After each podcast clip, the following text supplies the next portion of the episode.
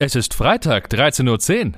Los geht's mit einer neuen Episode von Mats ab, Vollbart nachgefragt. Der neue Interview-Podcast für den guten Zweck. Von und mit Matze Theo. Vorhang auf für Mats ab!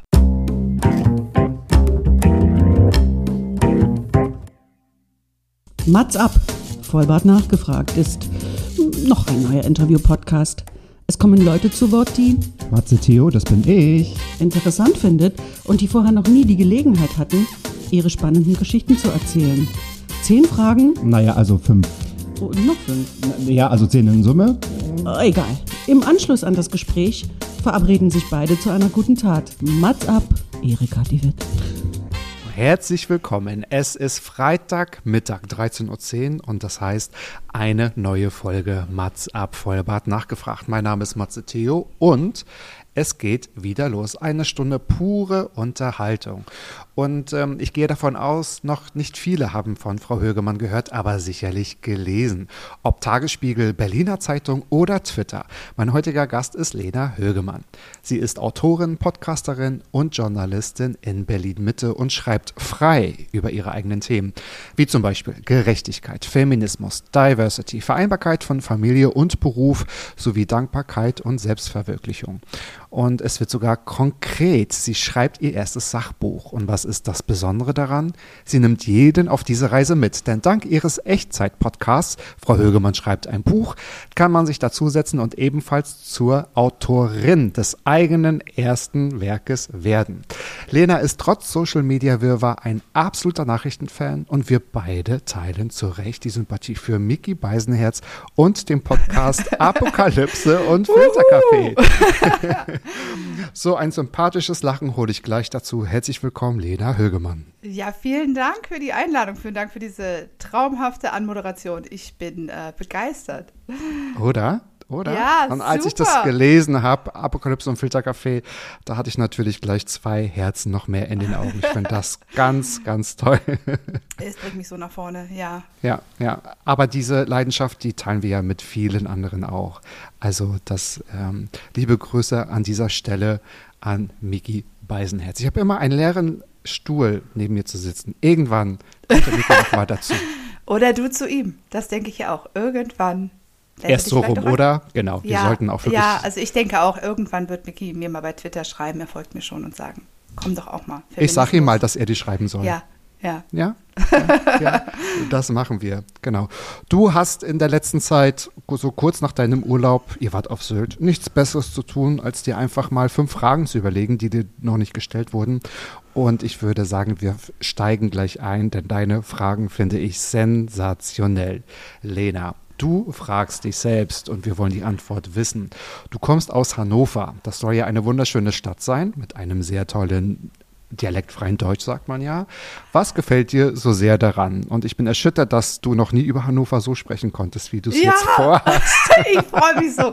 Ich freue mich so. Ich glaube, ich werde mir diese Frage oft vorspielen. Einfach so, wie du sie mir gerade gestellt hast. Allein sie so zu hören, bringt mich so nach vorne. Ja, ich komme aus Hannover und ich mag diese Stadt sehr, sehr gerne. Sie ist nämlich nicht zu klein und nicht zu groß. Und sie ist sehr schön, sie ist sehr grün, ja. Sie hat mittendrin einen riesengroßen Wald, sie hat einen wirklich großen See, den Maschsee. Sie hat ein sehr schönes Fußballstadion von Hannover 96. Ähm, da habe ich sehr schöne dran, äh, Erinnerungen dran an meine Zeit da in der Nordkurve. Ich habe auch in Hannover studiert. Ähm, ich muss da nicht unbedingt wohnen, aber ich fahre da immer wieder gerne hin zurück. Und du hast es schon gesagt, wir sprechen das beste Hochdeutsch. Und es ist so, also für mich ist Hannover ja der Norden. Die Menschen sind schon eher ein bisschen norddeutsch kühl, aber sie sind dabei sehr freundlich. Ähm, und das, uns ja auch in Berlin, ist hier nicht, äh, nicht immer so gegeben. Also das ist so, das ist so meine Stadt. Und nee, ich, ich liebe auch Berlin. Ich wohne hier auch sehr, sehr gerne, aber da habe ich mich nicht, noch nie so richtig dran gewöhnt, ähm, dass da diese Schnodderschnauze ziemlich unterwegs ist. Und das merke ich, wenn ich jetzt in Hannover bin, da ist das anders. Okay, hätte ich dich jetzt nach Berlin gefragt, was gefällt dir so sehr an Berlin? Was hättest du jetzt geantwortet? Und da muss man ja noch unterteilen, deswegen habe ich es am Anfang gemerkt. Weil wenn man dich mit Berlin in Verbindung bringt, ist es immer Berlin-Mitte. Was findest du so schön an Berlin-Mitte? Dass hier alles ist. Also hier, ist, hier gibt es nicht, was es nicht gibt. Ähm, Positiv hier- wie negativ, ne, oder? Ja, schon. Also ich bin natürlich auch sehr privilegiert, dass ich hier, hier so leben kann, wie ich lebe. Ja, also fängt damit an, dass wir im Hinterhaus wohnen mit einem Spielplatz da drin und ich habe zwei Kinder und es ist so ruhig, obwohl ich in Berlin Mitte wohne, dass ich, das schreibe ich ja auch, wenn ich um Dankbarkeit, wenn es um Dankbarkeit geht.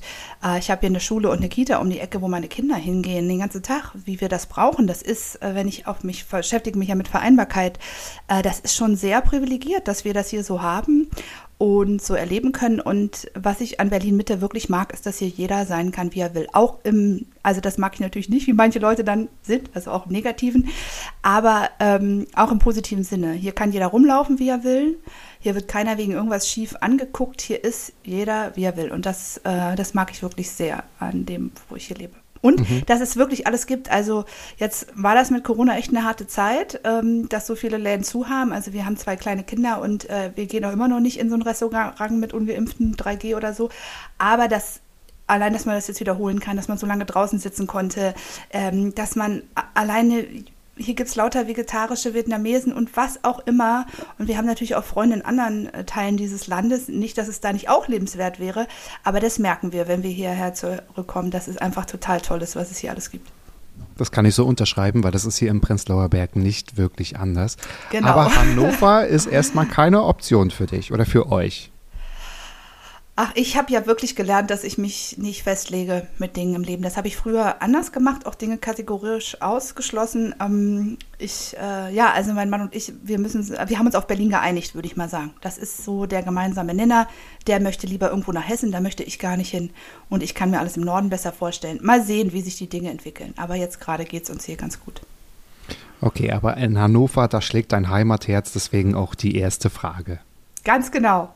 Ganz und ich genau. finde sie so lustig. Ich finde sie so lustig. Hannover soll ja eine wunderschöne Stadt sein. Hat mir das Freude. Also ich finde das auch so, aber diese mhm. Stadt hat ja leider einen wirklich schlechten Ruf und ähm, deshalb auch diese Frage. Okay, damit wir das Thema ganz äh, positiv und touristisch abschließen können. Was ist Must-Have, Must-See in Hannover? Was man vielleicht nicht überall findet? Was würdest du sagen, damit, damit wir das rausgeben in die Zuhörerschaft? Also ich äh, gehe ja sehr gerne zu Fuß, ich wandere auch und ähm, äh, also längere Spaziergänge in Hannover, wenn man da eine große Runde macht, dann hat man alles gesehen. Das ist das Tolle. Man kann im Zooviertel in der Eilenriede anfangen. Da, das ist wirklich so ein Wald mitten in der Stadt. Dann läuft man da so ein bisschen rum und ist auf einmal mitten in der Altstadt. Dann kommt man von da zum Maschsee und dann hat man schon wirklich sehr, sehr schöne Ecken gesehen. Und dann ist man durch. Und dann ist man, ja, es gibt natürlich auch Museen und Kultur und das möchte ich jetzt alles nicht. Ähm, Nein, aber das kann man ja lassen. nachlesen. Das kann man, man ja nachlesen. Auch, und wenn man im Sommer hinfährt, tatsächlich, bei Kultur fällt mir das ein, unbedingt die Herrenhäuser Gärten mitnehmen. Die haben nämlich ein kleines Fest im großen Garten und da kauft man sich eine Karte Eintritt und hat ganz viele Kleinkünstler, die überall in diesem Park irgendwie was aufführen. Kann auch was zu essen und zu trinken mitbringen. Das ist schon so ein Sommerevent abseits von Corona, das kann ich auch jedem empfehlen. Okay, und das haben wir in Berlin jeden Tag vor der Straße. Aber das macht sie auch besonders tatsächlich. Deine zweite Frage ist eine, die bekomme ich fast jeden Tag zu hören. Bitte gib mir eine spannende Antwort, dann kann ich vielleicht einiges in meine Antworten mit rübernehmen. Du arbeitest als Podcasterin. Warum? Du hattest auch diese glorreiche Idee, dieses seltene Medium zu bedienen. Ja, erstmal habe ich, also das muss man schon auf Corona schieben und auf Kinder. Also ein Baby, also meine, meine jüngere Tochter ist eineinhalb, das heißt Elternzeit und so. Und da mhm. kann man, ich bin eigentlich, hast du ja auch gesagt, Nachrichten überhaupt, also wirklich lieber auch Tageszeitung zu lesen, aber wenn man da so ein Baby hat, kommt man da nicht mehr zu.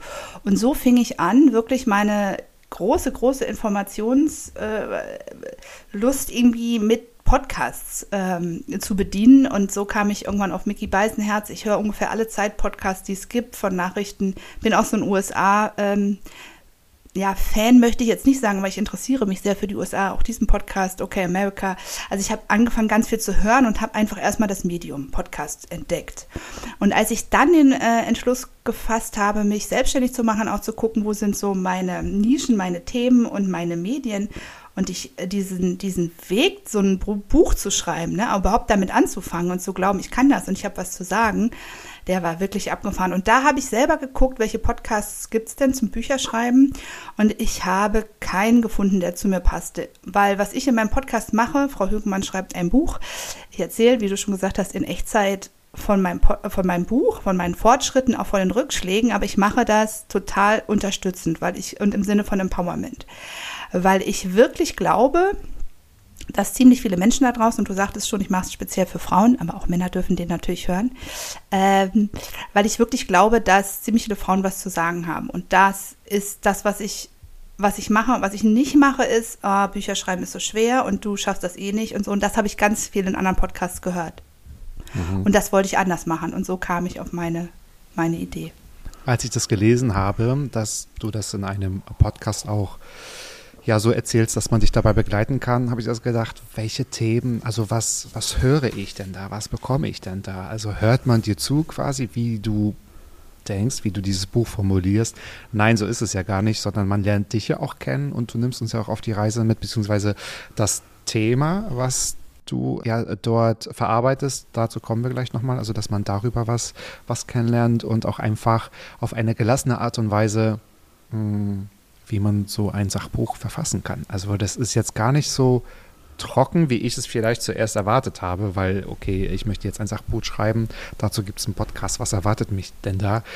Ähm, da bekommt man ganz viel Lena und das hatte ich zuerst auch unterschätzt und das ist auch irgendwie ganz cool. Ja, total. Macht auch total viel Spaß, ja. Ja, das, genau. Auch die Urlaubsfolge, die habe ich mir heute angehört, die fand Ah. ich äh, sehr erfrischend. genau. Liebe Grüße nach Sylt. Wieso machst du einen Podcast zum Sachbücherschreiben nur für Frauen? Und da gehen wir jetzt, glaube ich, ins Eingemachte. Also Ja. erklär uns nochmal Ja. ja. diese Beweggründe. Ja, sehr gerne. Ähm, ja, ich bin Feministin, sage ich laut und deutlich. Ist schon schlimm, was man dann so erlebt oder was ich so erlebe bei Twitter und Co., nur wenn man dieses Wort benutzt. Ne? Das ähm, tritt ganz viel los, ähm, aber das also ich habe mich schon immer gefragt, wie gehe ich jetzt damit um, wenn ich so Anfeindungen erlebe, aber das kann ja nicht auf, also ich kann jetzt nicht aufhören zu sagen, was ich denke, weil eigentlich heißt Feministin sein nur, dass Männer und Frauen im Leben die gleichen Chancen bekommen und dass niemand aufgrund seines Geschlechts oder, also es geht nicht nur um Geschlecht natürlich bei Diversity, aber das ist jetzt in diesem Fall mein Thema, diskriminiert werden darf. Und das bedeutet auch, dass Männer und Frauen am gesellschaftlichen und kulturellen Leben gleichmäßig, also gleichwertig teilhaben dürfen. Und das gilt in vielen Bereichen des Lebens nicht und bei Sachbüchern eben auch nicht. Also ich habe mir für meinen Podcast das wirklich angeguckt, was gibt es da so für Studien dazu und ich habe die zehn größten Verlage Deutschlands angeschrieben und gesagt, oder zehn große, ob es die allergrößten waren. Also zehn bekannte Verlage habe ich gefragt, wie ist denn so der Anteil? Habe ich auch eine Podcast-Folge zu gemacht. Ich glaube, es war Nummer eins, ganz am Anfang, ähm, weil ich das super spannend fand. Also das Ergebnis ist schon mal echt traurig. Also ein Drittel aller Sachbücher sind maximal von Frauen geschrieben, eher noch weniger. Und wenn ich die Verlage gefragt habe, warum ist das so, dann sagen die ja, die Frauen reichen hier auch nichts ein. Jetzt weiß ich natürlich nicht, ob das stimmt. Also es können auch Mechanismus innerhalb eines Verlages sein, der eher Männer publiziert als Frauen, keine Ahnung. Aber ich beobachte das schon auch in meinem Umfeld und meine gesamte berufliche Karriere über, dass Frauen sich sehr zurücknehmen. Dass Frauen Ja. sich nicht sicher sind, ob sie das können. Und die, die sich sicher sind und da rausgehen, die erleben dann wiederum die Anfeindungen. Also es ist ja nicht so, als würden alle Frauen sich das nicht trauen. Aber deshalb habe ich diesen Podcast gemacht, weil ich für mich diesen Weg entdeckt habe und das jetzt mache und auch daran glaube und einfach wirklich, wirklich glaube, dass es sehr, sehr viele Frauen gibt, die entweder was Persönliches erlebt haben, also da habe ich auch eine Podcast-Folge zu gemacht, was für Sachbücher das eigentlich sein können. Ich erzähle jetzt eine sehr persönliche Geschichte, da reden wir gleich noch drüber zum Thema Geburten, aber es kann auch sein, dass einfach eine Frau ein Thema total gut kann, Fachwissen hat, eine Expertise hat. Es geht darum, das auch zu teilen. Es muss nicht immer eine persönliche Geschichte sein. Es kann auch sein, ich möchte einen Ratgeber zu einem Thema schreiben. Also Sachbücher sind ja auch sehr vielfältig so. Aber ich glaube wirklich, dass da ganz viel äh, in vielen, vielen Frauen schlummert, was da raus muss. Und mein Podcast ist ja so, so eine Folge hat ja irgendwas zwischen fünf und zehn Minuten und kommt einmal äh, die Woche und hat eben sehr kleine Schritte. Also ich erzähle ja an, an einem Punkt zum Beispiel, wie ich mein Buch strukturiert habe, wie ich angefangen habe zu schreiben. Ich erzähle auch mal, wie es ist, wenn man jetzt einfach alles schief lief und man drei Wochen nicht geschrieben hat. Ähm, es sind eben sehr kleine Schritte, die man gehen kann, die jede Frau gehen kann für so ein Buch.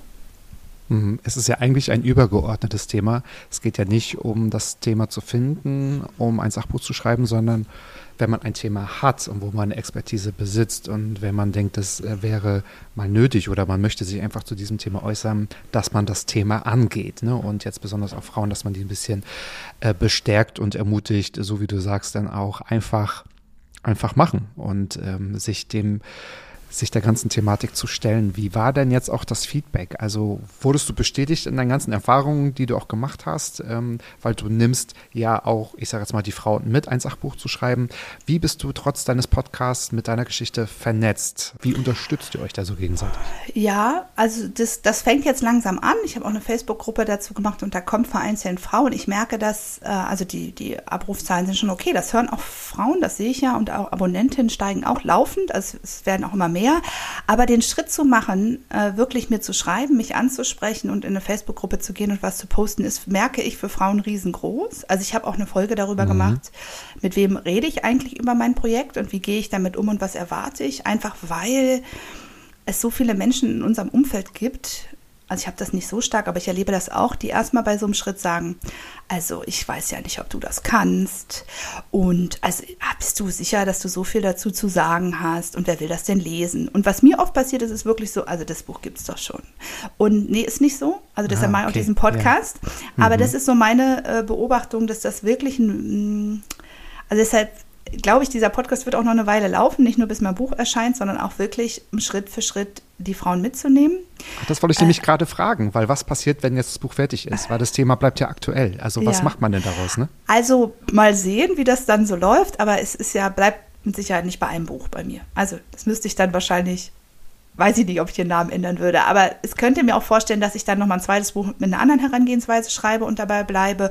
Oder auch, wenn das Buch irgendwann erscheint, was, was das dann konkret heißt, ist ja auch interessant. Also geht man dann auf so eine Lesereise, wie ist das? Also ich kann mir ja. ganz viele Folgegeschichten vorstellen, die mit diesem Buch zusammenhängen. Aber das, das werde ich sehen. Okay, also das Beste steht noch bevor. Wir sind gespannt. Und wenn es dann fertig ist und das nächste kommt oder das übernächste und ein Podcast dann heißt, Frau Högemann schreibt immer noch oder schon wieder? Ja. das wäre auch lustig. Dann müssen wir uns darüber nochmal unterhalten. Genau. Du hast es gerade schon erwähnt und da gehen wir jetzt nochmal direkt in die Thematik rein. Warum braucht es das Buch, das du gerade über Geburten schreibst? Und das, was ich auch herausgenommen habe, geht es nicht über das Kinderkriegen, sondern über die Geburten. Warum braucht es, brauchen wir dein Buch? Ja, das ist eine, also die Frage habe ich mir selber ausgedacht. Das ist eine ganz ist, tolle Frage. das ist eine ganz tolle Frage. Nee, ist auch wirklich eine wichtige Frage. Nein, ist es gibt sie, ja genau. Bücher ja. über Geburten. Ja. Es gibt auch Geburtsratgeber und meine Geschichte ist einfach so, dass ich vor jetzt sechs Jahren mein erstes Kind bekommen habe und ich habe so einen Ratgeber gelesen, ich habe so einen Geburtsvorbereitungskurs gemacht und ich hatte im Endeffekt keine Ahnung, was in so einem Kreis halt passieren kann. Bin da hingegangen, habe gedacht, die wissen doch, was äh, sie tun. Das ist ja hier wichtiges äh, medizinisches Personal, die machen das jeden Tag. Habe eh so ein Hierarchieding. Also ich sage ja am Architekten jetzt ohne eine Architektin auch nicht, wie sie ein Haus bauen soll. Ich dachte, das wird schon. Und ich habe einfach das Schlimmste erlebt, was eine Frau erleben kann. Beleidigungen unter der Geburt, Gewalt, Eingriffe, die nicht zugestimmt, ähm, also denen ich nicht mhm. zugestimmt okay. habe, Eingriffe, denen ja. ich äh, nicht mal informiert. Also da passieren wirklich in bestimmten Kliniken wirklich schlimme Dinge mit Frauen. Hat ganz viel mit dem System zu tun, wie ist das finanziert. Ähm, also Wirtschaft spielt eine große Rolle. Je schneller so eine Geburt ist und je mehr Eingriffe hat, desto mehr Geld kriegt so eine Klinik. Mhm. Und ich habe mich eben fünf Jahre lang wirklich damit beschäftigt, was mir da passiert ist. Also ich habe meine Akte angefordert, ich habe das mit Fachleuten besprochen, habe mir Hilfe gesucht und habe auch mit vielen anderen Frauen gesprochen, die sowas ähnliches erlebt haben. Also das ist nicht ist kein Einzelfall leider. Und nach fünf Jahren, die ich mich damit wirklich äh, ausgiebig befasst hatte, mit diesem Phänomen, jetzt aber noch gar nicht als Autorin, sondern einfach um für mich zu verstehen, was das ist, was mir da passiert ist, ähm, habe ich ein zweites Kind bekommen. Und zwar in einer ganz anderen Klinik mit einer ganz wunderbaren Hebamme und bin jetzt einfach in der sehr, sehr glücklichen Situation, dass ich das auch kennengelernt habe. Eine selbstbestimmte, starke Geburt.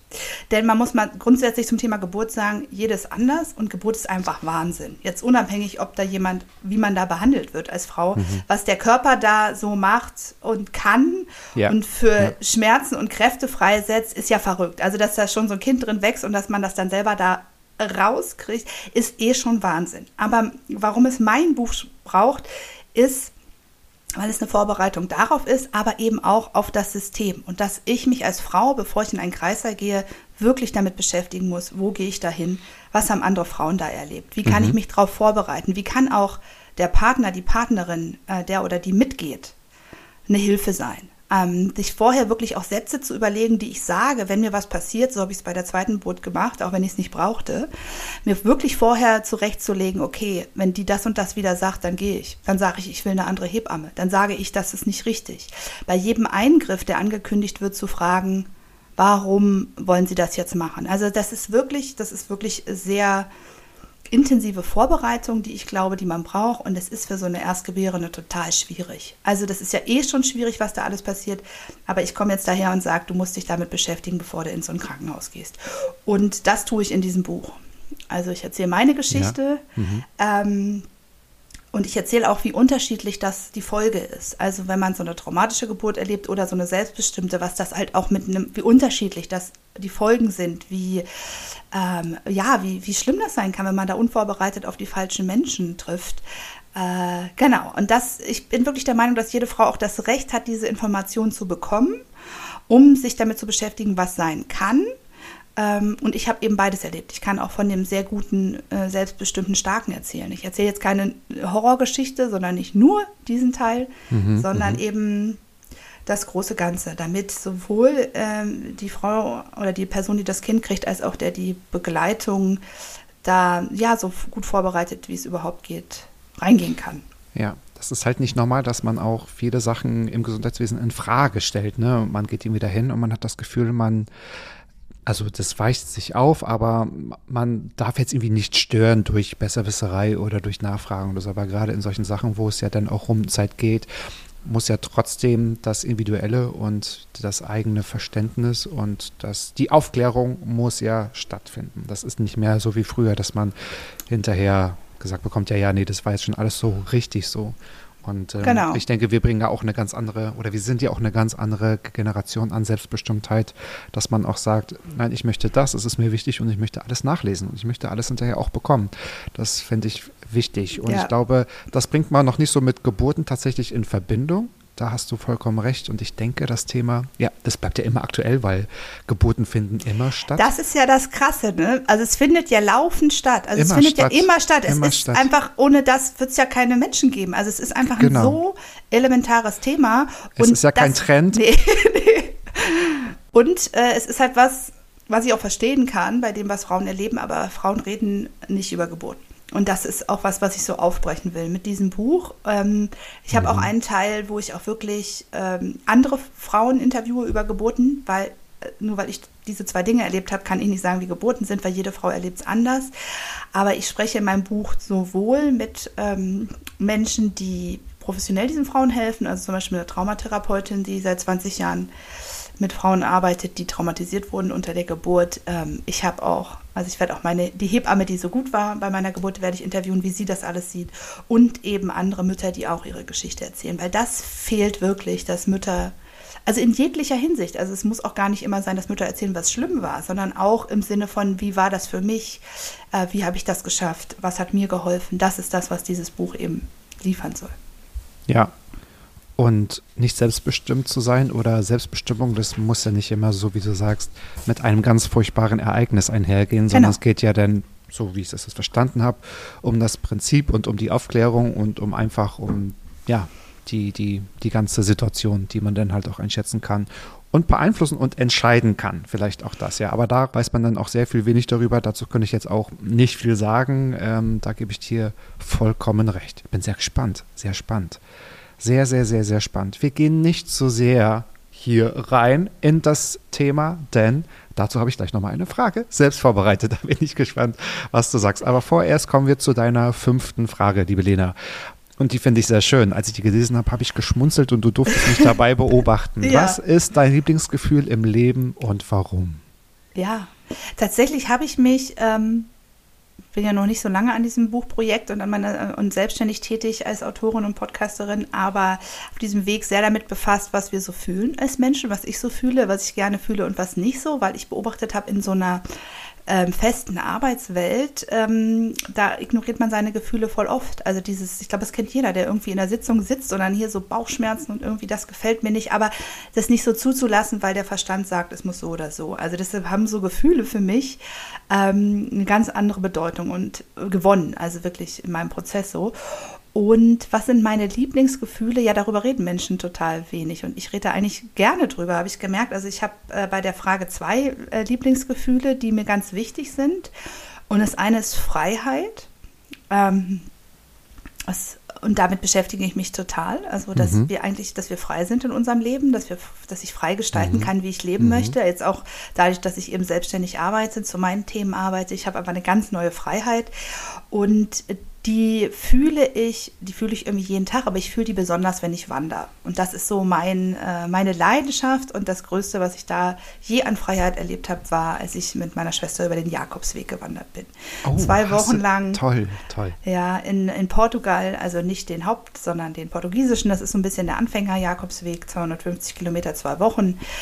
Und dieses jeden Tag Schritt für Schritt gehen. Also dieser wunderschönen Natur ist natürlich jetzt auch hilfreich, dass man weiß, wo man nachts schläft und leckeres Essen kriegt und an jeder Ecke äh, irgendwie auf dem Weg einen Kaffee. Also es ist jetzt auch ein sehr angenehmes Wandern, aber dieses sich nicht fragen, was mache ich heute, sondern einfach laufen, atmen und Gedanken kommen und gehen lassen, das war die pure Freiheit. Also jetzt ist Corona und wir gucken mal, wann das wieder geht, aber das ist auf jeden Fall ein ähm, ganz großer Bestandteil meines Lebens.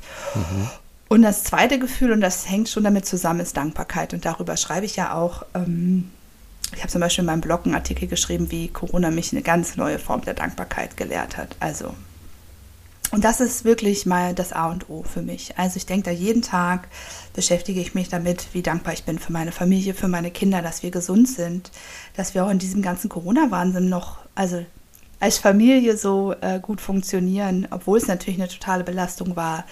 Ähm, ich, bin, ich bin dankbar für all die wunderbaren Orte, an denen ich war. Also ich habe auch vor den Kindern äh, sehr viel, war ich auf Reisen. Ähm, ich, und ich bin sogar, und das ist eine total toll, dass das funktioniert. Ich bin sogar jetzt schon dankbar für die Dinge, die ich erleben werde. Also für Orte, an die ich gehen werde, reisen werde, für Dinge, die ich erleben werde. Also ich bin jetzt schon dankbar für den Moment, wenn ich mein Buch in den Händen halte. Das ist ein ganz faszinierender ja, ja, klar, äh, natürlich. Weg so Ja. für mich. Und da mixen sich ja auch Emotionen, dann ist auch äh, noch Glück, glücklich sein oder man ist dann Genau, auch Freude aufgeregt gehört da und natürlich so. auch dazu. Ja, das kann ich ganz gut nachvollziehen. Also mit der Freiheit, ich glaube, das können wir alle unterschreiben. Das geht mir auch so. Ich bin auch vage von Sternzeichen. Das heißt, das ist auch das, was ich wirklich mit mir auch verbinde und assoziiere. Und was mir bei Dankbarkeit immer so auffällt, dass es, also, oder einer berichtigt mich, aber das ist so das einzige Gefühl, was erst eintritt, wenn man es ausspricht. Weil man ist ja, man fühlt ja, glaube ich, nicht Dankbarkeit, sondern erst, wenn man sich so mit diesem Gedanken erstmal Ja. auseinandersetzt. Ne? Von wegen, nee, ich bin jetzt irgendwie dankbar, weil ähm, ich stehe auf, ich bin gesund, ich habe ein Dach über den Kopf, ich darf mir was zu essen machen und ich darf frei entscheiden, äh, wie ich meinen Tag jetzt gestalte. Also ich werde zu nichts gezwungen oder muss jetzt nicht gerade fürchten um mein Leben. Ja, also die Dankbarkeit ist, das, ich glaube, da hast du völlig recht, die äh, ist nicht einfach so da. Ich muss mir schon den Moment nehmen und mich fragen, wofür bin ich gerade dankbar? Und dann bin ich dankbar und dann fühle ich das. Und das macht ganz viel. Man muss sich das vornehmen. Das hört man ja ganz oft, ne? Man soll Dankbarkeitstagebuch schreiben. Man soll sich morgens oder abends sich halt damit auseinandersetzen. Das klingt aber, muss ich auch sagen, manchmal sehr komisch, sehr unangenehm. Ich setze mich doch Findste? jetzt nicht hin und zuer zuerst, Zuerst, ja. ja. Zuerst ja, wenn man sagt, ich muss mich jetzt hinsetzen und mir das aufschreiben, wofür ich dankbar bin, damit sich das besser anfühlt.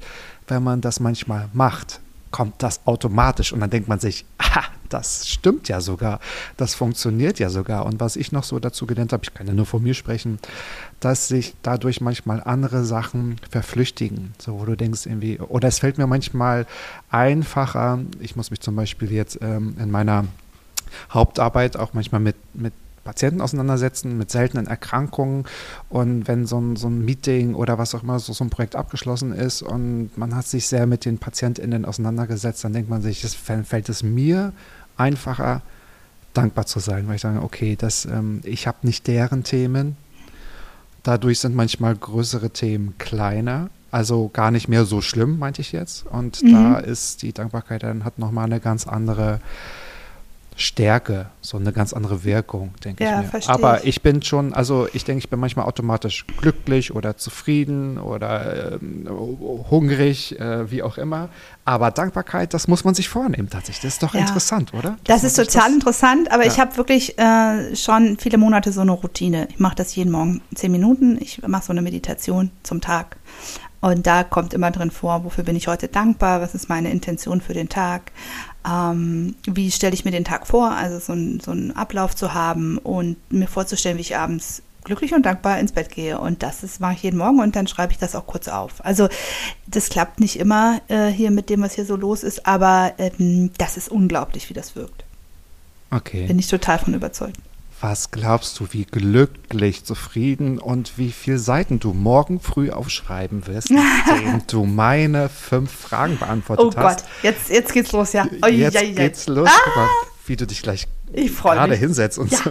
Genau. Nee, ich habe ich, ja, ich finde es wirklich das absolut, also ich finde sowieso ein super spannendes Konzept, was du hier hast mit den fünf Danke. Fragen. Danke. Aber dass du äh, jetzt guckst, was ich so mache und dann überlegst, was wurde die wohl noch nicht gefragt, ich finde es famos. Insofern bin ich jetzt super gespannt. Und dann nennst du das Kind gleich sprichwörtlich beim Namen, denn ich hoffe, es gelingt mir, dir einzigartige Fragen zu stellen. Falls nicht, darfst du dir hinterher für mich noch eine gute Tat ausdenken.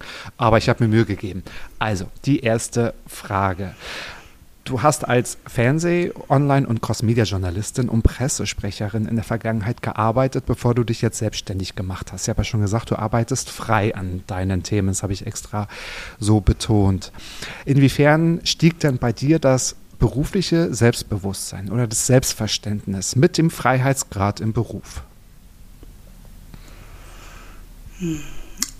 Äh, kannst du das nochmal genauer erklären? Meinst du jetzt in den Festanstellungen und meinst du jetzt, wie ich jetzt arbeite? Weil ja, so ich meinte es so wie du. Ja nicht. Nein, aber so wie du jetzt arbeitest. Das ist wirklich eine spannende Frage, weil das hängt, also ich mich da schon auch selber frage, wie das so zusammenhängt. Also ich glaube schon, dass ich jetzt an dem Punkt, wo ich jetzt bin, vor, also ich habe ungefähr zehn Jahre festangestellt gearbeitet in verschiedenen Positionen.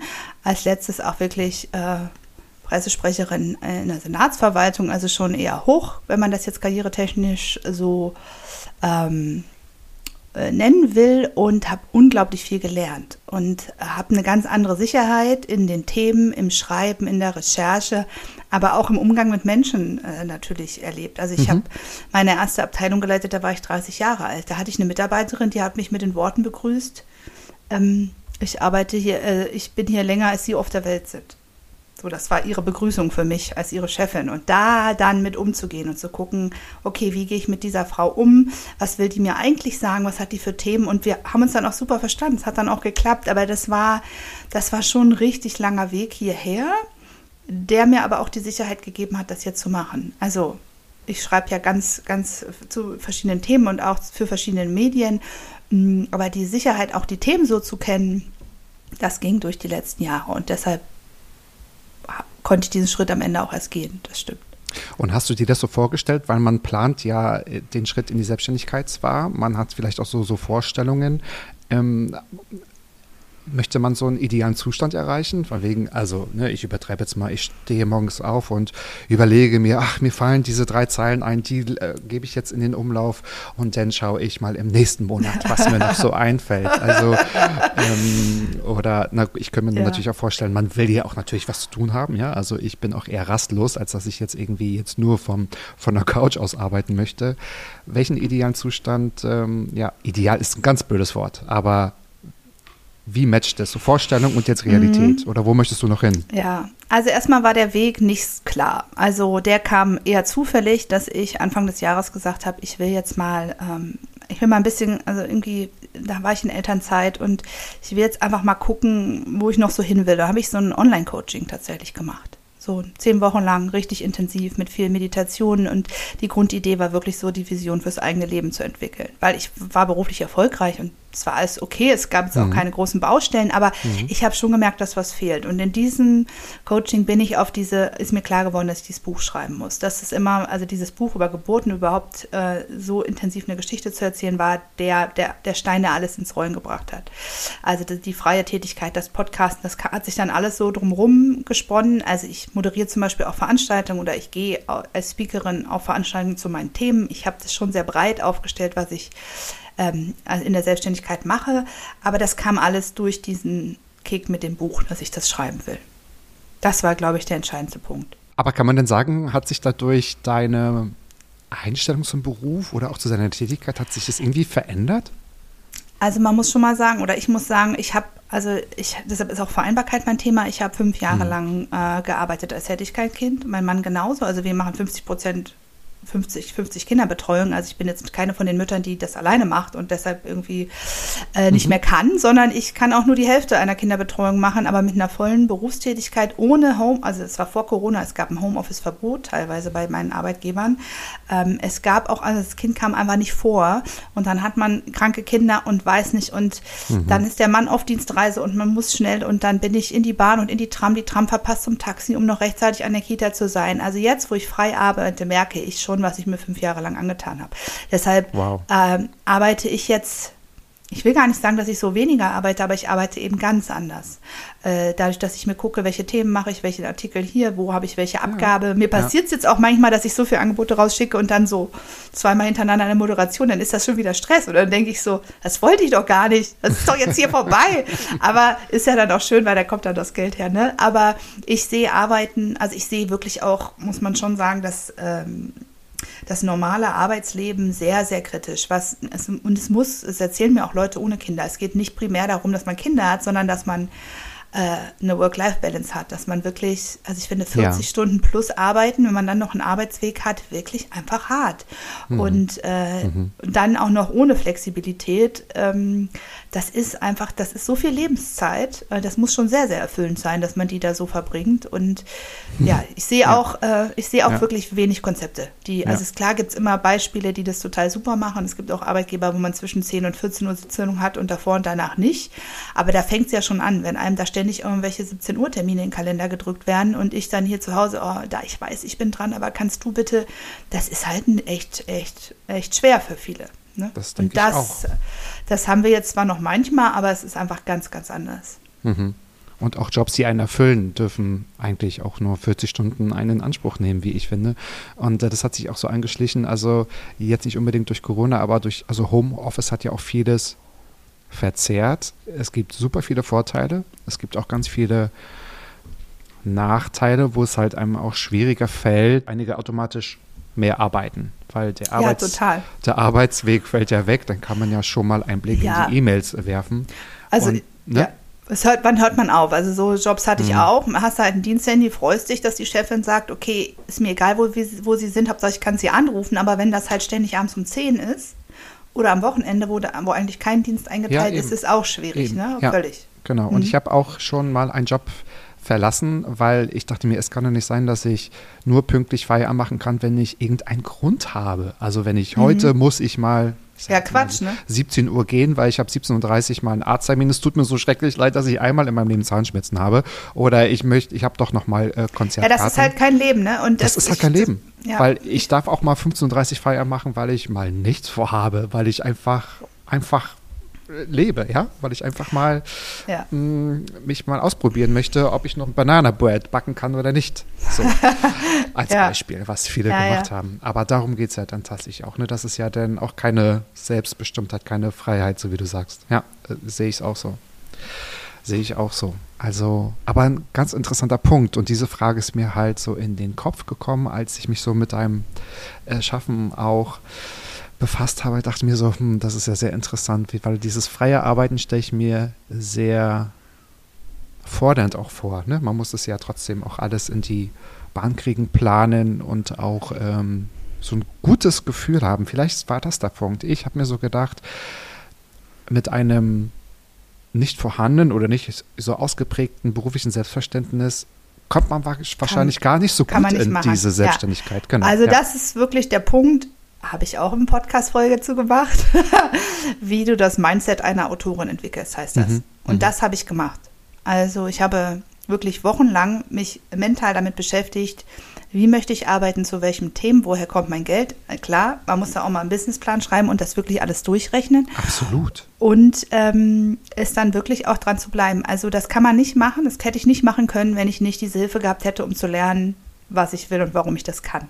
Also wenn man da, also ich habe auch manchmal Zweifel, ist klar, als freie Journalistin, ich fange gerade erst an, äh, ich habe ein super Thema und ich möchte das in, irgendwie, ich möchte das eigentlich bei Spiegel oder Zeit sehen und die antworten auf meine Mails nicht. Aber dabei ist das Thema doch so toll und die Geschichte und die müssen doch, mhm. ja, müssen die halt nicht, so ist das System, ja, ist ja auch nicht alles perfekt. Ja. Aber dann für mich zu gucken, wo ist denn mein Gestaltungsspielraum? Okay, vielleicht nimmst du eine Tageszeitung, vielleicht schreibe ich erstmal einen Blog, vielleicht ist das dann einfach was über Social Media und ich erkläre, ich mache hier die Geschichte und später nimmt das wer. Ähm, auf, also das ist sowieso ganz wichtig, so flexibel zu bleiben. Ne? Also ich entwickle mich hier jede Woche weiter, weil ich dann doch ein Thema entdecke und merke, das passt total gut in mein Portfolio, das bearbeite ich jetzt. Dann ergibt, ergibt sich im Gespräch mit einem anderen Medium vielleicht auch eine feste Zusammenarbeit. Ähm, mhm. Mhm. Dann muss ich gucken, wo stimmt welches Geld. Ähm, das, also das ist echt eine Mischkalkulation und wirklich dieses flexibel bleiben und sich nicht wahnsinnig machen. Also dazu tendiere ich ja schon so als totale Perfektionistin zu denken, also jetzt, also das haben wir, das war aber im Plan anders und dann zu sagen, ja, ist auch okay, weil jetzt hat sich was anderes ergeben. Mhm, genau. Und das kann man halt nur mit einem festen Mindset machen, so wie du sagst, sonst ja. geht man ja unter. Sonst, sonst sind die ersten zwei Wochen ja schon die totale Qual. Okay. Nee, und, und das dauert halt auch ein bisschen. Also das, ich sage im Podcast schon auch, fang jetzt halt an, schreib mal. Also äh, sich ewig das zu planen und nicht zu machen, ist auch nicht die Idee, aber sich wirklich Zeit zu nehmen und auch so Routinen, um so ein Mindset zu erarbeiten. Sonst kann man das nicht machen, das glaube ich wirklich. Vor allen Dingen, weil man ja nicht unbedingt die Leute um einen rund haben. Also die suche ich mir jetzt. Nach und nach findet man die. Wenn ich anfange zu erzählen, was ich mache, also auch, dass wir uns jetzt gefunden haben, ist doch völlig abgefahren. Also über, über eine Facebook-Gruppe und Total. dann quatschen wir weil, hier. Weil thematisch hätten wir uns ehrlich gesagt jetzt nicht gefunden. Nee. Nee, aber, ne? aber von, von dem Mindset her, das stimmte dann. Das ja. merke ich ja jetzt auch, wo wir quatschen, wie, wie unglaublich sich, sich das ergänzt. Und so Leute findet man dann halt, wenn man anfängt, da rauszugehen und zu sagen, was man macht, ja. Tja, also wer mich finden will, liebe ZuhörerInnen, der findet mich überall. Man wird mich nicht los. Nein, aber das finde ich total, total bereichernd. So ist es ja auch. Und selbst Podcast muss man ja auch planen, muss man auch überdenken und ist halt auch kein Sprint, ne? Ist halt auch schon ein Marathon. Das also muss man das, durchhalten. Das ist ja wie, also das habe ich mir halt alles auch tatsächlich in diesem Zeitraum erarbeitet, zu gucken. Mhm. Äh, ich habe einen Podcast über einen Podcast machen gehört. Wirklich auch das Ganze, also einfach so anfangen war mir nichts, sondern wirklich einen Plan zu machen. Wer Absolut. ist meine Zielgruppe, für wen mache ich das, da dran zu bleiben. Auch die ersten, ich habe halt an, neben meinem Schreibtisch so ein riesen Mindmap mit allen Themen und deshalb bin ich auch so entspannt, weil da, da stehen noch 20 und es kommen jede Woche neue. Weil ich denke, oh, das, also das müsstest du jetzt auch nochmal machen. Das ist halt diese, an diesem Echtzeit-Podcast das Schöne, ja, ne? Das müssen wir auch noch machen. So, jetzt kommen wir mal zu meiner zweiten Frage und ich hoffe, du verstehst sie nicht falsch, aber mal gucken. mal gucken. Ich habe mich selbst gefragt und würde die Frage gerne weitergehen geben. Auf welches Szenario bereitest du dich eigentlich mehr vor? Dass dein selbstgeschriebenes Buch ein Erfolg wird oder dass dein Buch eventuell auch ein Flop werden kann? Also, dass es ein Flop wird, glaube ich wirklich gar nicht. Es kann natürlich schwer werden, einen Verlag zu finden. Also, was ist ein Flop? Dass es erscheint und nicht gekauft wird, glaube ich wirklich nicht. Es kann aber ein harter Weg sein, ähm, eine Literaturagentin zu finden, die das Projekt wirklich versteht. Mhm. Ähm, und dass die wiederum einen Verlag findet, die wirklich versteht, warum es dieses Buch braucht. Weil das ist bei Geburten, einfach weil es ein Thema ist, was Frauen betrifft, leider mhm. sehr, sehr weit verbreitet, das irgendwie abzubügeln. Und da hat die halt jetzt was Schlechtes erlebt. Also da muss die das jetzt aufarbeiten. Wieso schreibt die darüber ein Buch?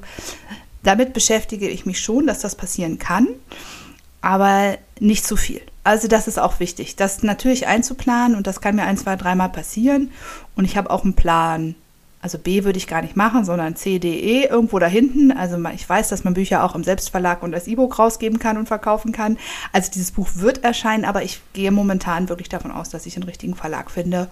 Und wenn es, äh, also wenn ich das hinkriege, dann glaube ich nicht, dass es ein Flop wird. Dafür ist die Zielgruppe zu groß und der Bedarf zu stark da. So wie du auch sagst, genau. Also ähm, ist natürlich ein, eine Frage mit einem Augenzwinkern. Du konzentrierst dich quasi alle, also bezüglich äh, volle Kraft voraus, Erfolg, was jetzt auch immer Erfolg heißt, aber du gehst davon aus, dass das Buch ähm, gut angenommen wird, dass sich ein Verlag findet und äh, du planst eher in diese Richtung. Ich plane in die Richtung, aber ich weiß auch, dass es, also bei meiner Arbeit ist immer wichtig, was habe ich selber in der Hand und was auch nicht mehr. Und das auch abzuwägen. Also ich versuche mich immer in dem Bereich zu äh, beschäftigen, wo ich es selber steuern kann. Also ich habe ja auch noch keinen Verlag angesprochen. Ich bin da einfach noch nicht. Ich habe jetzt irgendwie ein Fünftel meines Buches geschrieben und ich brauche noch dies und jenes. Und ich stress mich da auch nicht. Ich weiß, dass in ein, zwei, drei, vier, fünf Wochen, man wird es im Podcast hören, wird der Punkt kommen, wo ich sage, okay, jetzt kommt das Exposé Jetzt und das kann- Beispiel verbi- ja. und jetzt kommt das und dann Ja. kommt das auch. Und da stecke ich dann auch in der Zeit alle Energie rein. Ist auch wichtig, dass ich da nicht fünf Sachen was anderes ähm, gleichzeitig mache. Aber es bringt ja auch nichts. Und deshalb habe ich am Anfang erzählt, dass es äh, eben viele andere Podcasts gibt, die mich nicht nach vorne bringen. Es bringt ja auch nichts, die ganze Zeit zu denken, oh Gott, nachher will das keiner haben. Und dann, also da glaube ich schon dran, dass sich das dann auch selbst irgendwann erfüllt, wenn das meine Haltung ist. Oh Gott, oh Gott, vielleicht, ne? Sondern ich gehe da hin und sage, ich kann Frauen helfen. Ich will mit diesem Buch ganz vielen Frauen helfen, ähm, dass sie gut durch eine Geburt kommen. Und dafür mache ich das. Und dann glaube ich Ja. daran, dass das der ein oder andere Verlag entdecken wird. Finde find ich total super. Ich konnte auch bei Twitter nachlesen, dass du, glaube ich, einmal mit so einem Augenzwinkern auch gesagt hast, okay, Leute, viele empfehlen, erst einen Verlag zu suchen und dann äh, danach ein, ein Thema zu finden und darüber zu schreiben. Du machst es natürlich auch umgekehrt. Ne? Du schreibst natürlich erst und findest dann ein. Guck mal, Wobei- jetzt habe ich meinen Stift kaputt gemacht.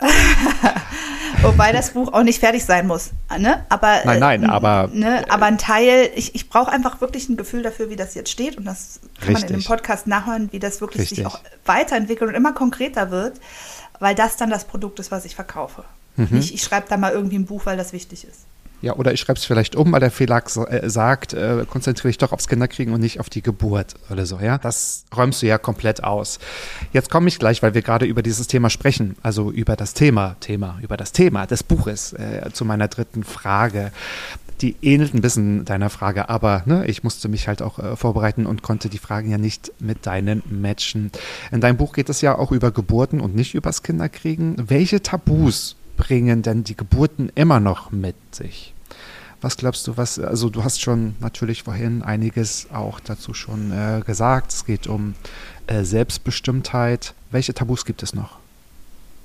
Du meinst Tabus, über die auch nicht gesprochen wird. Also das Mhm. Tabu besteht darin, dass man es nicht ausspricht, meinst du jetzt, ne? Ja, und welche Tabus zum Thema Geburt gibt. Also es wird ja auch Wunder der Natur auch äh, betitelt, ist es ja auch. Aber da, wo es stattfindet, ne, im Gesundheitssystem, gibt es wahrscheinlich viele Tabus. Ja, also da gibt es, glaube ich, wirklich viele Tabus. Das große, ein großes Tabu ist wirklich darüber, also jetzt erstmal unabhängig von dem System, zu sagen, Mhm. Geburt ist es wirklich Abgefahrenes, was du dir vorher nicht vorstellen kannst und was du auch nicht immer im Griff hast. Egal wie gut du vorbereitet bist, es gibt ja jetzt auch ganz viele so Hypnobirthing und so mentale Übungen, die man machen kann. Habe hab ich jetzt selber nicht, aber werde ich auch jemanden zu interviewen auf jeden Fall. Ähm, man hat es trotzdem als Frau, ich habe es nicht wirklich im Griff. Also es macht mein Körper und es gibt auch, hat auch eine Hebamme zu mir im Interview gesagt, also auch so, ein- da spielt ja auch das Kind eine Rolle, ne? Also es, das, ich, ich bin als Frau körperlich jetzt Ja. eigentlich dafür gemacht, so ein Kind zur Welt zu bringen, aber so ein Kind muss da auch rauskommen und manchmal findet das nicht den richtigen Weg und dann ist das ein Kaiserschnitt oder dann ist das ein anderer Eingriff. Und das nochmal unabhängig vom System, das ist ein ganz großes Tabu, wirklich zu sagen, dass das viele betrifft. Also der, die Geburt selber, das hast du eben, wird oft wirklich so richtig verklärt mit diesem, das ist das Natürlichste der Welt und die Frauen sind dafür gemacht. Und das, wenn du die richtige Einstellung hast, dann klappt das alles. Und das sagen alle Zahlen und Fakten, das kann so sein, aber das muss es halt nicht. Und das ist ein Tabu, wirklich zu sagen, so und so viele Eingriffe gibt es. Und sei offen, wenn du in so eine Geburt gibst, sei bei dir, aber es gibt auch einen Punkt, wo du es nicht mehr entscheiden kannst. Und, äh, oder äh, wo, du, wo du einfach dann auch es nicht in der Hand hast. Das ist, finde ich, ein ganz großes Tabu. Und das zweite, noch viel größere, ist eben wirklich die Situation in der Geburtshilfe. Nicht immer und nicht überall, zum Glück. Es gibt ganz viele Frauen, die die erleben Hebammen, die sie unterstützen, die erleben Selbstbestimmtheit. Ganz, ganz viele erleben das. Ich sage auch nicht, dass das überall so gibt, aber ich kenne jetzt zum Beispiel hier in Berlin in fast allen Kliniken Frauen, die das da erlebt haben, ähnlich wie das, was ich erlebt habe. Das kommt durch überforderte Hebammen, überfordertes Personal, durch zu viel, ja, durch zu viel Frauen auf zu wenig Platz und zu wenig Personen, keine Frage. Aber das muss man sich wirklich mal vorstellen. Das ist ein ganz großer Tabubruch, den ich mache. Wenn ich sage, pass mal auf, ich hatte eine Hebamme, die hat zu mir gesagt, weinen hilft dir jetzt auch nicht. Die hat zu mir gesagt, das reicht so nicht, das wird so nichts. Und das kann man sich ja eigentlich gar nicht vorstellen, dass eine Hebamme das zu einer Frau in den Wehen sagt. Das hat die stundenlang gemacht. Und am Ende gab es zig Eingriffe, die ich nie wollte, weil es musste ja irgendwie dann auch mal fertig werden, das Elend. Und das ist ein totaler Tabubruch, zu sagen, okay, das ist Teil des Systems. Such dir einen Ort, wo das möglichst wenig vorkommt, wo, wo das Thema auch bewusst ist, also äh, wo, wo auch zum Beispiel, also da kann man ja auch was gegen tun, ne? Also es gibt schon auch Kurse für Hebammen, was so zum Beispiel traumasensibler Umgang und so angeht. Also es gibt auch Kliniken, die das Thema kennen und ähm, da gut mit umgehen und dran arbeiten, keine Frage. Aber da, das Thema, das ist ein Riesentabu, dass es das wirklich gibt. In der, in der Masse. Also das ist wirklich, dass, dass es in fast jeder Klinik so eine Hebamme gibt. Und du kannst auch Glück haben. Du kannst in die gleiche Klinik gehen. Also haben ja auch viele Frauen da, wo ich war, wo ich das Schlimme erlebt habe. Die haben eine andere Hebamme, die anders drauf war. Und ähm, vielleicht ein super, eine super Ärztin, die gesagt hat, die Frau braucht einfach nur Zeit.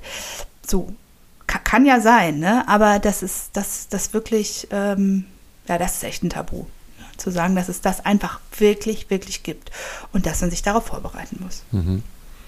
Und ich könnte mir vorstellen, dass viele, die das hören, die vielleicht auch schon also äh, Geburten hinter sich haben, wahrscheinlich ganz viel ähnliche Situationen haben. Ja, also vielleicht ja. äh, triffst du genau auch jetzt einen Nerv, dass man sich einfach mal also, damit auseinandersetzt. Das ist wirklich das Gute, dass es da in der öffentlichen Debatte wirklich mehr und mehr hingeht. Also es gibt ja den 25. November, das ist der Tag gegen Gewalt an Frauen und da gibt es eine Bewegung, die heißt Roses Revolution. Und da gehen Frauen mit einer rosa Rose, ich finde das irgendwie ein bisschen abgefahrenes Zeichen, aber ich habe das auch oft mitgemacht, in die Klinik, wo sie ja Gewalt erlebt haben oder auch, ähm, also Gewalt ist sehr umstritten, ob man das so nennt, kann jeder selber, jede Frau, die betroffen ist, selber sagen, ob das Gewalt war oder einfach nur respektloses Verhalten. Ähm, aber die legen da eine Rose hin, oft auch mit einem Brief und sagen, das war falsch. Und das ist ja schon ein Schritt und darüber wird mehr und mehr berichtet. Also wenn man das, wer das jetzt hört und davon noch nie was gehört hat, das kann man googeln. Gewalt unter der Geburt oder Roses Revolution heißt diese Bewegung und das finde ich sehr, sehr gut, dass da auch viele, auch Kolleginnen von mir anfangen, äh, drüber zu schreiben ähm, als mehr und mehr betroffene Frauen wirklich auch anfangen, ihre Geschichte zu erzählen. Das ist eigentlich so ein schönes Thema Geburten, ne? Und dann befasst man sich vielleicht mit so einem. Das ist das Tragischste das an der ganzen Nummer, dass das eigentlich, also wenn alles gut läuft, ist das einfach, egal wie schmerzhaft auch eine Geburt ohne Ne, ist also gar keine Frage. Ich gehe auch nicht zu den Leuten und sage, Geburt ist das Tollste auf der Welt, aber wie faszinierend das eigentlich ist. Mein Körper macht ein Lebewesen, ich, ich bringe das zur Welt und dann habe ich dieses kleine süße Baby und äh, es könnte alles, auch wenn es anstrengend ist, so, so schön sein und wenn man den Frauen da so reingrätscht, die da zutiefst traumatisiert, dann ist das halt nicht schön am Anfang. Nee. Dann wissen die nicht, wer sie sind und was sie fühlen und es wird ganz viel von diesem Wunder zerstört. Tatsächlich ist das so abgefahren, weil das Ergebnis als Kind denn so auf, auf dem Abend nachher zu haben oder mit ins Leben zu nehmen, das bleibt ja dann das Schöne, ne? So. Ja, und das ja ist das auch der, An naja, das Problem ist, das ist der Anspruch an Frauen, ne? Also das mhm, hören viele Frauen, die völlig fertig sind nach einer Geburt, wie du schon gesagt hast, es muss nicht immer aufgrund von Gewalt sein. Es kann auch einfach dieser Prozess der Geburt an und für sich sein, weil das so verrückt ist. Klar, Dann sind die völlig fertig und Babyblues und sonst was und die Leute sagen zu ihr, ja, dem Kind geht's doch gut, jetzt stell dich nicht an. Das erleben Frauen jeden Tag. Deshalb mhm. habe ich auch so ein Teil in meinem Buch, ähm, was man Frauen nach einer Geburt niemals sagen sollte. Und dieser Satz gehört dazu. Es ist so. Ja. Die haben einfach ein Wunder vollbracht. Die sollen jetzt ja. mal ihre Ruhe haben und genau das kriegen, was sie brauchen. Ja, ja. Absolut. Stimme ich dir zu. Sehr spannend. Wir müssen über dein Buch reden, wenn es fertig ist. Das ist ich, Machen wir. Äh, genau, genau. Und dann schicken wir dich zu Lanz und Co. und damit das einmal Hau ich das Reihe rumgeht. Ich weiß nicht, ob ich mir mit, mit meiner vierten Frage eingefallen tue, aber oh. ich stelle sie dir trotzdem. Was glaubst du denn, wie wird das Social Media Marketing das Schreiben als Autorin oder Journalistin verändern? Denkst du, da kommt eine Veränderung auf uns zu? Also ich glaube, die haben wir schon längst erlebt. Also ich habe ja Journalistik studiert und da, als ich Journalistik studiert habe, also, also, so lange ist das eigentlich noch nicht her, aber da war noch nichts mit Social Media und da Aha. wollten wir alle zur Zeitung, ne? Oder zum Spiegel wollten, also zur Printausgabe des Spiegels wollten wir. Ei, ei, ei. Ja, und äh, online wollte auch keiner machen. Also Radio schon auch. Ich habe Fernsehen gemacht und dann kam das mit dem Crossmedialen recht schnell. Ich habe das auch recht schnell kommen sehen.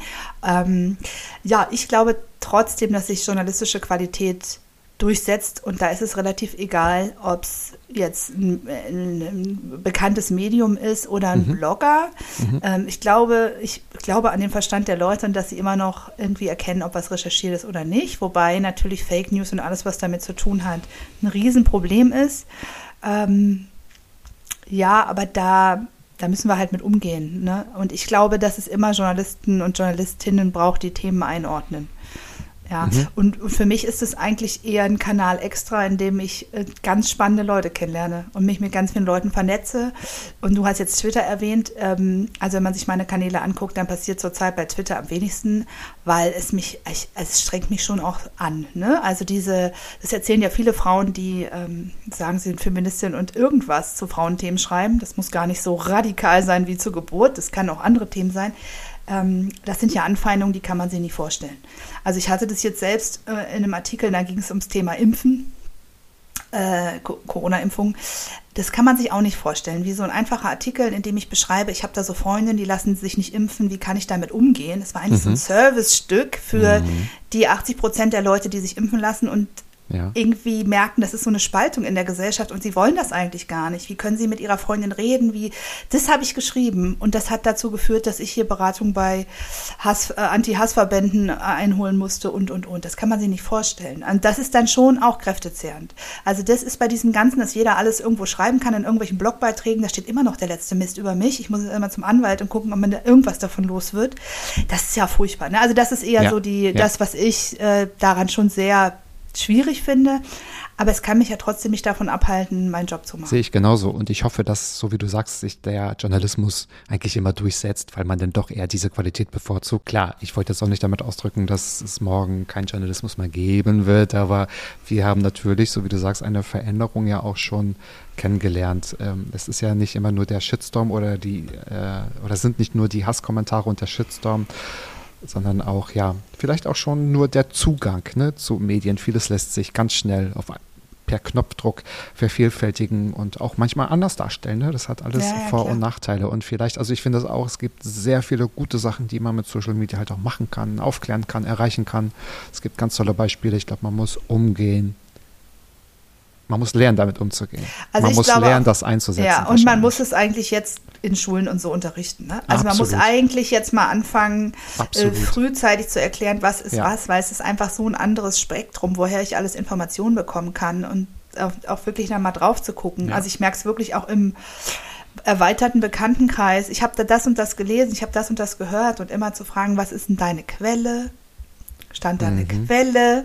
So, also diese journalistischen Grundregeln, die ich echt noch im Studium gelernt habe, äh, immer mitzudenken. Deshalb sage ich auch, es braucht eigentlich immer Journalisten, nur es braucht auch viele Leute, die wieder anderen sagen, so pass auf, das ist jetzt keine seriöse Quelle.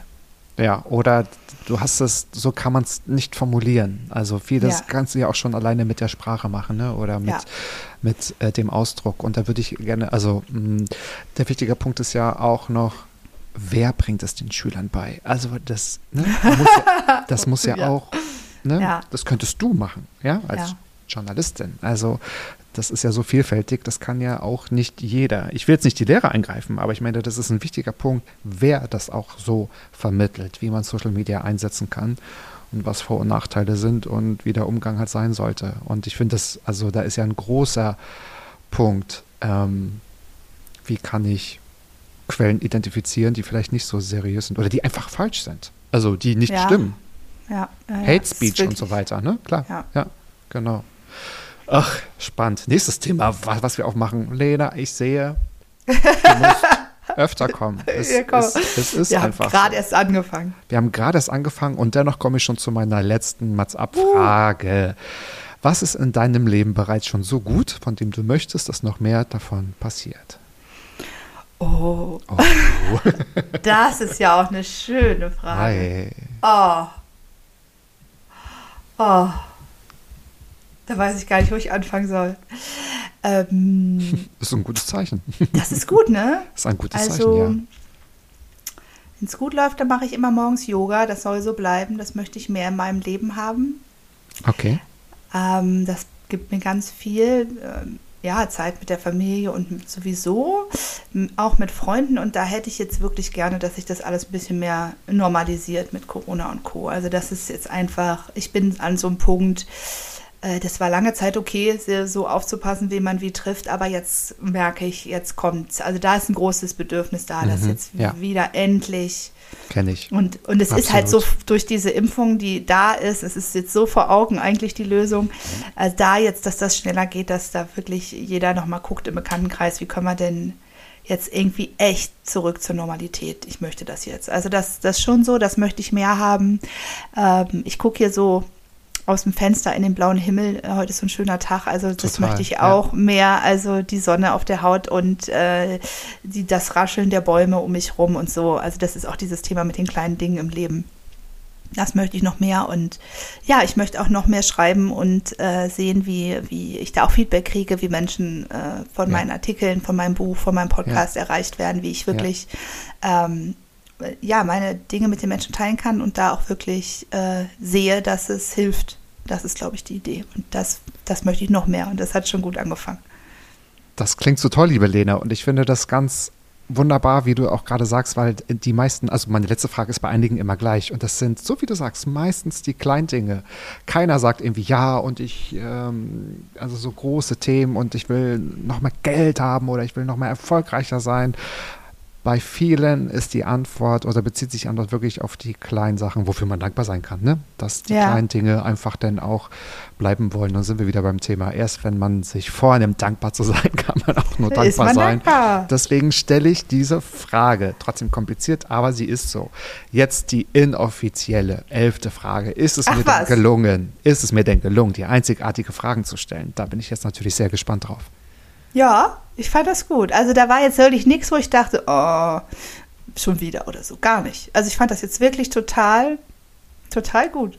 Warte einmal. Mic Drop. Das kann man ja beim Podcast, ich habe mal mein ganzes Equipment umgeschmissen. Dann habe ich es geschafft. Ja. Cool. Mega. Total. Mega. Wie kann man besser in das Wochenende starten?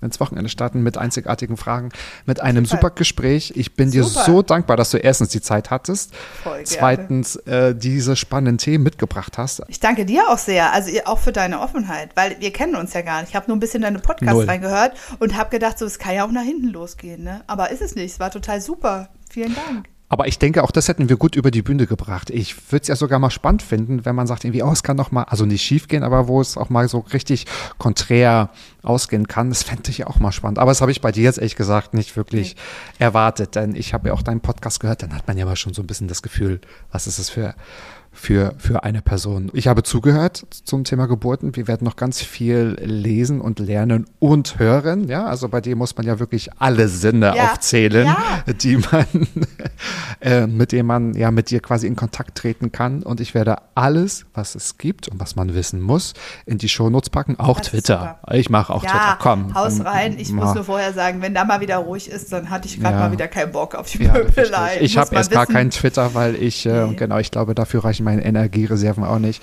Aber es ist natürlich für deine Arbeit, äh, für deinen Berufsstand natürlich auch nochmal was ganz anderes. Sehr schön. Bevor ich uns ins Wochenende verabschiede, darfst du gerne noch die letzten Minuten mit Sätzen füllen. Was Oh, muss noch so gesagt gesagt. werden? Was muss noch gesagt? Leute, ja, äh, was muss gesagt werden? Ähm, Leute, geht da raus, erzählt eure Geschichte, teilt das, was ihr zu teilen habt. Ah, Ich will es hören und ganz viele andere Leute auch. Und wir wollen es wissen und wenn ihr Bock habt, dann könnt ihr auch hier im Mats Up Podcast darüber sprechen. So, So ist toll, es. oder? Toll. Toll. Und ich hoffe, euch hat diese Folge gefallen. Das dürft ihr Lena und mir natürlich auch sagen, schreiben, zurufen, wie auch immer. Ja, auch gerne auf der Straße. Wir gehen ja jetzt wieder mehr raus, ja, weil dann kann man uns auch mal so direkt ansprechen. Nein, äh, teilt es uns gerne mit und ähm, hört auch in den Podcast von Lena rein, hört in meinen Podcast weiter rein. Es gibt mittlerweile über 70 Folgen bedenke, ich wollte mal nur zehn Folgen machen und mal schauen, wie es so läuft. Ja, ja ich, ich konnte gar nicht aufhören, weil es macht so viel Spaß. Und seid auch nächste Woche wieder dabei, wenn es heißt Mats ab Vollbart nachgefragt. Jeden Freitag 13.10 Uhr. Überall, wo es Lenas Lieblingspodcast gibt. Also überall. Bis dahin, liebe Grüße, schönes Wochenende. Lena, liebe Grüße nach Berlin ja. Mitte. Viele Grüße zurück und macht's gut. Tschüss. Mats ab. Klappe, Ecke, die erste. Hallim, hallim. Jo. Mann, du bist gefeuert.